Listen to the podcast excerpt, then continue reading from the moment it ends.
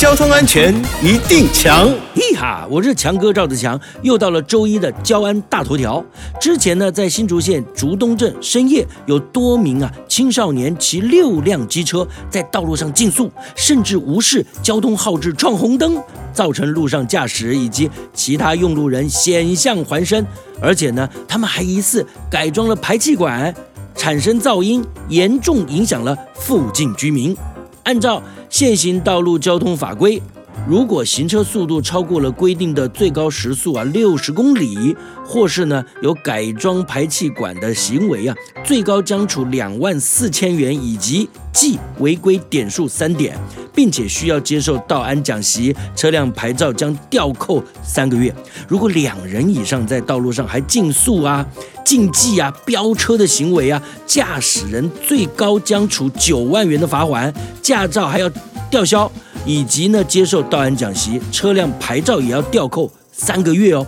警察单位表示，在马路上飙车、闯红灯等等违规的行为，如果驾驶人闪避不及，撞到了其他用路人或车辆，恐怕会造成严重的交通事故，甚至失去宝贵的生命。为了自己与他人的安全，提醒各位驾驶人，行车一定要遵守道路交通安全规则！以上广告由交通部与公路总局提供。